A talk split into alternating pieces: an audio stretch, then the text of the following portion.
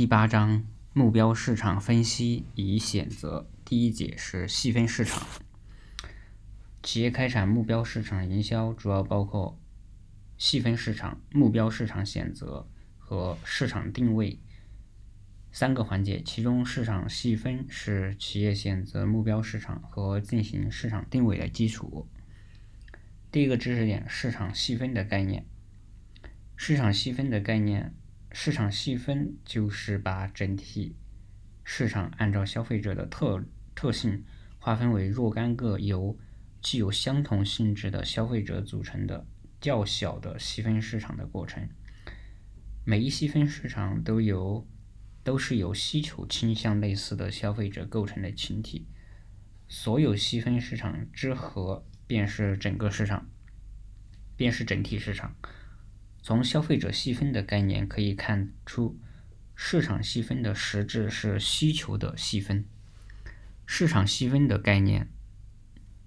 是由美国市场学家温德尔·史密斯以1956年首次提出的。它是第二次世界大战结束之后，美国众多产品市场由卖方市场转化为买方市场这一新的市场形势下，企业营营销思想和营销战略的新发展的结果，也是现代市场营销导向下的必然产物。第二是市场细分的作用：第一，有利于企业发现市场机会。顾客需求总是呈现出多样化和个性化，同时需求的内容和形式也在与时俱进，因而从市场整体来看，总是存在的。未得到满足的需求，不论是其他企业尚未满足的市场需求，还是顾客需求的变化和更新，对于企业来说都是重要的市场机会。企业在进行市场细分的过程中，总是要从分析顾客需求的差异和变化开始，这显然促进了企业对市场机会的发掘。第二是有利于制定市场营销组合策略。企业开展市场，企业开展目标市场营销的目的在于分析顾客需求的差异性，并提供能满足这种需求的产品或服务。而对于顾客需求差异的分析，正是市场分细分的主要内容。因此，准确的进行市场细分，是企业制定相应的营销组合策略。进而满足目标市场需求的基础。第三是有利于发挥竞争优势。相对于庞大的市场需求而言，任何企业都存在能力的短板，因此企业没有能力，也没有必要期望能满足所有的市场需求，而应该分析市场需求的差异和自身能力的特点，并在此基础上扬长避短。因此。市场细分对于企业发挥自身竞争优势有重要的意义。第二个知识点：细分市场细分的理论基础。企业进行市场细分的理论基础是顾客需求存在的差异性，进而可以通过产品的各种属性去满足市场中的差异化需求。不同顾客对产品各种属性的重视程度有所不同。在此基础上，会呈现出市场偏好的三种模式。第一是同质偏好。同质偏好是指所有消费者具备大致相同的偏好，这种市场不存在自然形成的细分市场。消费者对产品不同属性的重视程度大致相同，现有产品品牌基本相似，且集中在偏好的中央。第二是分散偏好。分散偏好是指市场中的消费者偏好差异极大，呈现出很大程度的分散模式。如果市场上同时存在几个品牌，则这些品牌可以定位于市场上各个空间，以各自的产品特色和差异来满足相应的顾客群体。第三是集群偏好，集群偏好是指不同的群体有不同的消费偏好。但同一群体的消费偏好大致相同，在这种情况下，顾客群体的客观差异导致市场出现了自然细分。试图进入此类市场的企业可以分为三种选择：一是进行无差异营销，即通过将产品定位以中央来尽量满足所有顾客的需求；二是进行集中营销，即通过将产品定位于最合适、最适合的细分市场来满足特定顾客群体的需求；三是进行差异化营销，即通过开发几种不同的产品来满足不同细分市场的需求。第三，市场细分的依据。一般按照购买主体的不同，可将企业面对的市场划分为消费者市场和组织市场。由于两类市场各有特点，其细分依据也有差异，也有所差异。下面第一，消费者市场的细分依依据。消费者市场的细分变量主要有四类，即地理变量、人口变量、心理变量和行为变量。消费者市场细分的依据就就是决定消费者需求差异的主要变量。地理变量，第一，地理变量，地理变量包括许多具体因素，如所处的地区、城市规模、人口密度、气候条件等。受这些因素的影响，常常会导致不同地区的消费者对同一类产品的需求呈现出较大的差异，进而对企业营销策略的制定。与实施也提出了不同的要求。现实中常见的现象，如四川和湖南的居民是饮食偏辣，而上海、广东等一些南方地区的居民饮食偏甜。再如气候干燥的地区，保湿类化妆品往往更容易被消费者接受。诸如此类的现象，都是企业在制定营销策略的过程中应当考虑的因素。地理变量的特点是易以识别，但这种划分常常会过于绝对，因为即使处于同一地理位置的消费者，其需求仍然会存在着差异。所以，简单的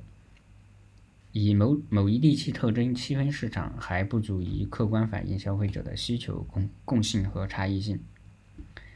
企业在选择目标市场时，还需要结合其他细分变量。予以综合考虑，如在我国一些大城市，流动人口数量的巨大，这一些流动人口本身就可以构成一个很大的市场，其需求也以往与常住人口的需市场需求有所区别。针对这种情况，企业在对市场进行地理划分的基础上，还需要考虑其他变量。第三是人口变量，人口变量包括年龄、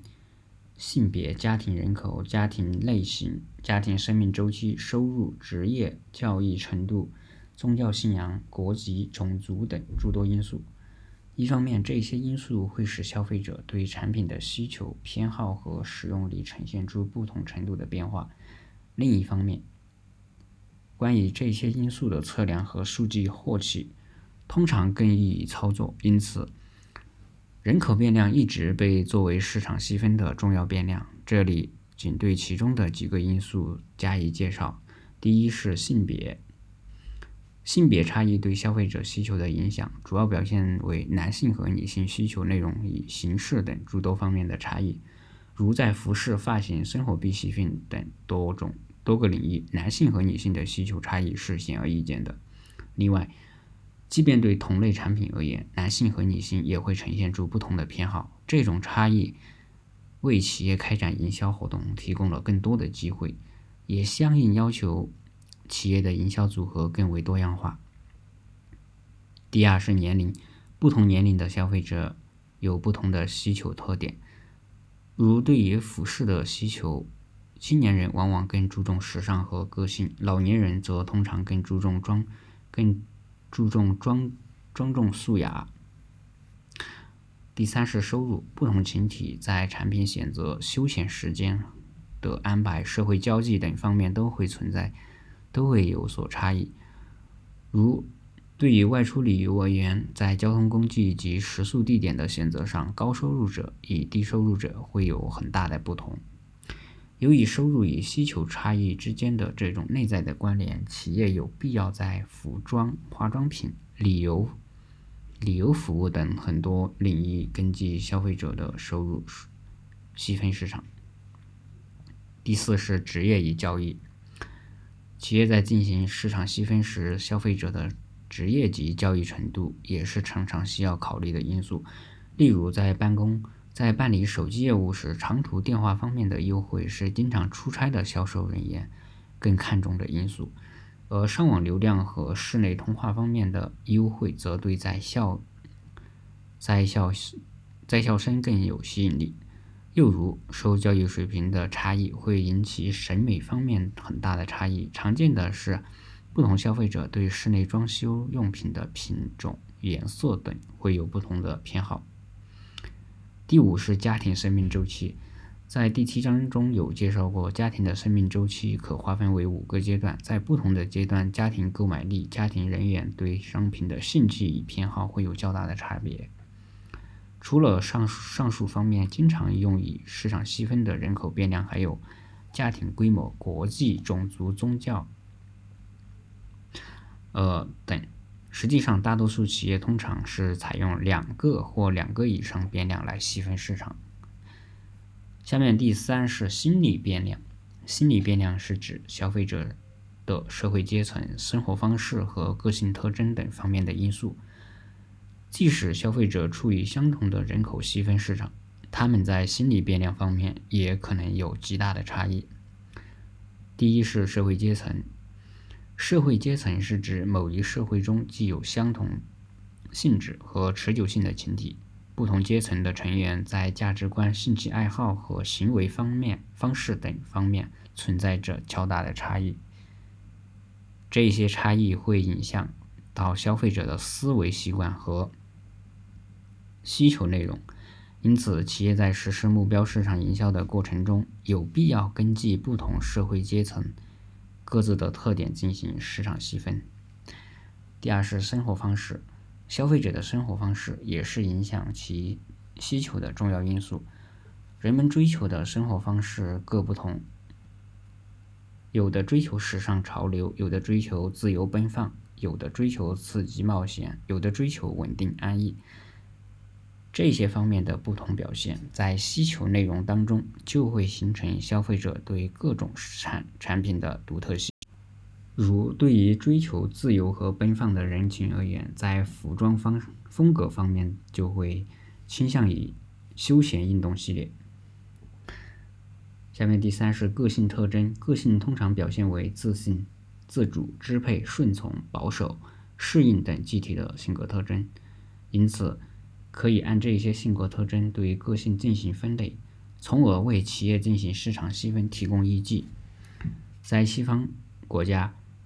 有一些企业对化妆品、香烟、还有啤酒、保险之类的产品，以个性特征为基础进行市场细分，并取得了成功。下面第四是行为变量。行为变量是指消费者对某一产某一产品的。知识、态度、使用情况和反应等方面的特征，具体表现为购买时、购买时机、追求利益、使用程度、使用力、品牌忠诚度、购买的准备阶段和态度等因素。购买时机，根据消费者提出需求购买和使用产品的时机，可以将它们划分为不同的群体，例如城市公交。城市公共汽车运输公司可根据上班错高峰时和非高峰时期乘客的需求特点，划分不同的细分市场，并制定不同的营销策略。生产果珍之类清凉解解暑饮料的企业，可以根据消费者在一年四季对果珍饮料口味的不同不同选择，将果珍市场消费者划分为不同的子市场。而第二是追求利益，消费者购买某种产品总是为了解决某某类问题，满足某种需求。然而，产品提供的利益往往并不是单一的，而是多方面的。消费者对这些利益的追求有各有侧重。如对手机的购买，有人追求经济实惠，有人追求耐用可靠和方便使用，也有人更关注的对个性和时尚的彰显。第三，使用程度，根据消费者是否使用和使用程度细分市场，通常可以分为经常购买者、首次购买者、潜在购买者、非购买者。大企业往往注重将潜在使用者变为实际使用者，小企业则侧重于保持现有使用者，并设法吸引使用竞争企业产品的消费者转而使用本企业产品。下面第四是使用率，根据消费者对某种产品的使用使用率细分市场，通常可以分为大量使用者、中度使用者和轻度使用者。大量使用者人数可能并不多，但他们的消费量在全部消费量中占很大的比重。美国一家啤酒公司发现，美国啤酒百分之八十是被百分之五十的顾客消费掉的，另外一半的顾客消费量则只占总总消消费总量的百分之二十。因此，啤酒公司宁愿吸引重度饮饮用啤酒者，而放弃。轻度饮用啤酒的啤酒者，并把重度饮用啤酒者作为目标市场。该公司还进一步了解到，大量喝啤酒的人多是工人，年龄在二十五到五十岁，喜欢看体育节目，每天看电视的时间约为三至十五个小时。显然，根据这些信息，企业可以大大改善其在定价、广告传播等方面的策略。第五是品牌忠诚度，有些消费者经常变换品牌，另外一些消费者则在较长时期内专注某一个或多数几个品牌。因此，企业可根据消费者对产品的忠诚度细分市场。另外，了解消费者品牌忠诚情况、品牌忠诚者与品牌转换者的各类行为与心理特征，不仅可以。为企业细分市场提供一个基础，也有助于企业了解消费者中意本企业产品的原因，从而为企业选择目标市场和有效满足目标市场需求提供可靠的依据。第六是购买的准备阶段，消费者对各种产品的了解程度往往因人而异，有的消费者可能对。某种产品确有需要，但并不知道该产品的存在。有的消费者虽然已经知道产品的存在，但对产品的价值、稳定性等还存在疑虑。另外一些消费者则可能正在考虑购买。针对处于不同阶段、针对处于不同购买阶段的消费群体，企业可以进行市场细分，并采用不同的营销策略。下面第七是态度，企业还可以根据市场上消费者对产品的态度来细分市场。不同产不同消费者对同一产品的态度可能存在很大的差异。如果如有的人很喜欢持有肯定态度，有的持否定态度，还有的则是极不肯定也不否定的无所谓态度。企业应该对不同态度的消费者群体进行市场细分，在广告促销等。方面的安排也应当有所不同。第二是，下面第二是组织市场的细分依据。细分依据，不同的组织由于其产品市场定位不同，市场细分市场的标准和方法也不同。但通常情况下，组织市场的细分可以按照宏观和微观分为两大类。在当前精细化营销、深度营销的潮流下，一方面，组织营销、组织间营销通常遵循先对市场进行宏观细分，然后在某一个宏观细分市场的基础上进一步纵向或横向微观细分市场，从而达到对潜在目标消费者的精准覆盖。另一方面，宏观市场细分的细分变量与微观市场细分的细分变量本身都可以叠加组合，任意一种叠加或组合都构成对某一市场的一次横向或纵向的细分。进而对市场形成一种条块式的区区区别。第一，宏观市场细分。常见的宏观市场细分变量包括组织所处的行业规模、组织所所在的区域、省市以及组织购买类型等。宏观细分变量的叠加或组合可以构成二维或者三维的细分市场。在宏观细分变量中，首先是行业，它可能是进行组织市场细分最基本、最常用的一个细分变量。如在对产品进行市场定位的时候，就常常细分为政府、金融、教育、科研、电信等行业。其次是规模，如按照组织的成员数量或资本等，将组织细分为大、中、小型等不同规模的组织。戴尔在细分组织市场的时候，就将组织成员在五百人以下的定义为小型企业。将组织成员在五百至三千五百人的定义为中型企业，而把组织成员在三千五以上定义为大型企业。再次是区域，如将中国市场划分为按区域划分为为东北、华东、华南等几个大区，然后再对某一区域以省或市为单位确定子市场。然后按照组织购买类类型的不同，也可以对组织市场进行细分。如根据组织购买产品或服务所采用的决策不同，可以将组织市场细分为直接购买、修正购买和新任务购买。微观市场细分，第二是微观市场细分。组织常用的微观细分市场变细分变量有。关键的采购标准、采购战略、采购的重要性及组织的革革新性等，在组织的营销实践中，宏观细分变量以微观细分变量的叠加或组合构成的区划所确定的子市场，往往能做到对组织目标顾客的全面覆盖。首先，第一，关键的采购标准。这是组织间营销常用的一种微观细分细分变量。营销人员可以购买组织的采购中心最常用的、呃最重要的采购标准为依据进行市场细分。通常情况下，组织的营销人员应该能够比较容易获得购买组织采购中心最关心的采购指标或标准。第二是采购战略。这是另一种常用的微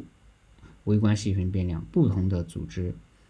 购买者通常执行不同的采购战略，即便是同一个组织购买者，在组织的不同发展阶段，也会执行不同的采购战略。通常情况下，组织的采购战略分为满意战略和最优化战略两类。所谓满意战略，就是指组织购买者向熟悉的或以前有来往的供应商询问情况，只要找到第一个能够满足或其满足其购买或服务要求的供应商，交交易就达成。而最优化战略则不同，组织购买组织购买者会向所有所有能接触到的熟悉的或不熟悉的供应商询问价格，衡量好坏。最后再选择最优者组合。下面第三是采购的重要性。如果组织采购的产品在不同行业有不同的用途，那么采购的重要性就成了一个重要的微观细分变量。采购的重要性直接影响采购中心的组成和规模。风险越大，重要性越高。采购。则采购中心的规模可能就增大，组成采购中心人员的地位和职责也也能增加，也会增加，整个采购中心的地位就会相应的提高。下面第四是组织的新格革新性，组织的革新性作为一个微观细分变量，涉及新产品推广的难易问题。组织购买者富有革新性，则意味着他们比较买、比较愿意尝试接受新产品；而革新性较弱或者较少，则意味着这些组织倾向于保持原有的购买习惯。好，下面第四个知识点是市场细分的方法、流程与有效。第一，市场细分的方法，细分变量从。一般的角度为企为企业进行市场细分提供了基本的依据，但根据企业的各自特点和经营目标，不同的企业在选择的变量种类和数量等方面又会有其有所区别。以此为基础，企业进行市场细分的方法主要有三种，即单一变量因素法。多变量因素组合法和系列变量因素法。首先，第一个单一变量因素法，单一变量因素法也称为单一标准法，即根据影响消费者需求的某一项重要因素进行市场细分，如按品种细分粮食市场，按用途细分钢材市场，按年龄细分玩具市场。由于影响消费者需求的因素是多种多样的，一些因素又相互交错在一起，共同对某种需求产生影响，如性别与年龄、职业与收入、规模与对产品的要求等交织在一起，影响需求的增减变化。所以，用单一变量法来细分市场，只能是一种概括性的细分。也就是所谓的求大同存小异。第二是多变量因素组合法。多变量因素组合法即根据影响消费者需求的两种或两种以上的因素，从多个角度进行市场细分。如化妆品制造商主要根据性别、年龄和档次来细分整个市场。第三个是系列变量因素法。系列变量因素法即根据企业自身的资源与经营特点，对影响消费者需求的诸多因素，由粗到细的进行选择，并以此为依据进行市场细分。这种方法可使目标市场更加明确而具体，有利于企业更好地制定相应的市场细分，呃市场营销策略。下面第二个是市场细分的流程与有效性。市场细分的流程有以下三个步骤：第一步是确定细分的依据，并将这些细分变量加以分层排列。细分依据主要是通过市场调查来确定。通常情况下，为实现既定目的，市场调查应着应着重收集一下资料：一是产品的属性及其重要程度，二是品牌知名度及受欢迎程度，三是产品的使用方式，四是调查对象对产品对产品类别的态度，第五是调查对象的人口统计、心理统计和媒体接触统计等。第二步是进行具体细分，主要是主要工作是利用因子分析法对第一步进行。第一步取得的调查资料进行分析，提出相关相关性高的变量，再通过对不同群体的分析找出差异性最大的细分市场，同时根据消费者不同的态度、行为等其他变量，描绘出各个细分市场的轮廊。如房地产市场可以划分为居住型高档房。投资型高档房、居住型高中中档房、投资型中档房、居住型低住房、低档房、投资型低档房六个细分市场。第三步是评估细分结果。市场细分的目的是识别消费者需求上的差异，以实现营销上的最最佳利益。所以，一个成功的市场细分不仅应该可以对消费者进行分类，而且必须具备以下五个有效性：第一是可盈利性，即细分市场的规模要大到企业足，要大到使企业足够获利的程度，这样才能够吸引企业为之提供服务，为之提供服务。细分市场应该是是现实中最大的同质群体。